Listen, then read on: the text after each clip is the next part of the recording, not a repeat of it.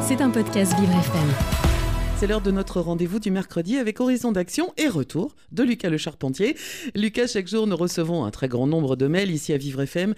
Des mails nous informant sur des événements, des actions et comme chaque mercredi, vous en avez sélectionné quelques-uns. Effectivement, Dominique, on commence cet Horizon d'Action avec euh, la Softcode, Société française des consultations dédiées handicap, qui organise vendredi sa cinquième journée de rencontre à la Maison des associations de Rennes. Cette journée s'articulera en deux parties. La première sera consacrée aux questions que pose la contrainte physique et le recours à l'anesthésie générale dans les pratiques de soins des personnes en situation de handicap. Plusieurs questions feront l'objet de réflexions, par exemple quelles limites doivent avoir leur utilisation ou encore comment rassurer les patients, leurs aidants et dans quel sens thérapeutique?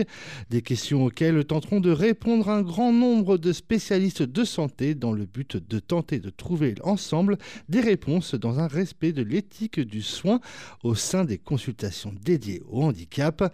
La deuxième partie de la journée sera consacrée à la prévention. Selon la Softcode, des, des études montrent que la morbidité et la mortalité des personnes handicapées adultes restent plus élevées que chez la population générale et que l'accès à des dépistages et des suivis préventifs est moindre que chez ces personnes.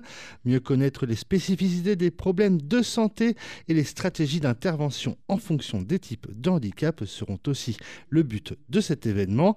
Lors de cette journée, des sessions plénières avec des interventions d'experts, une table ronde, des moments de convivialité et également la présentation de projets innovants issus de l'appel à communication seront au programme.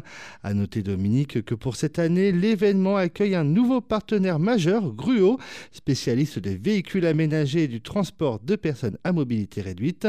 Gruo qui nous accompagnera aussi cet été sur le Tour de Léo. Absolument, Lucas, on continue avec un événement spécial et convivial qui fera son retour cette année après trois ans d'absence quand même. Et eh oui, Dominique, la journée du 2 juin prochain marquera le retour de la fête des voisins après cette longue absence due à la période de crise sanitaire.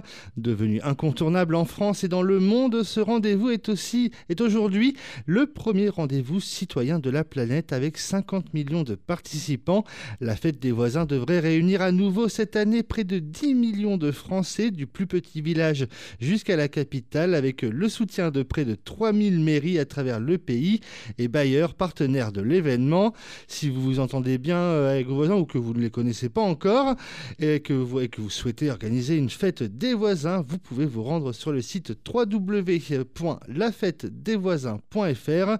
Vous y trouverez des conseils ou encore des visuels, affiches, tracts à télécharger pour organiser la meilleure fête des voisins. Bah, c'est une euh, très bonne, euh, c'est une très bonne chose. Ça, c'est sympa de retrouver la fête des voisins. C'était un podcast Vivre FM. Si vous avez apprécié ce programme, n'hésitez pas à vous abonner.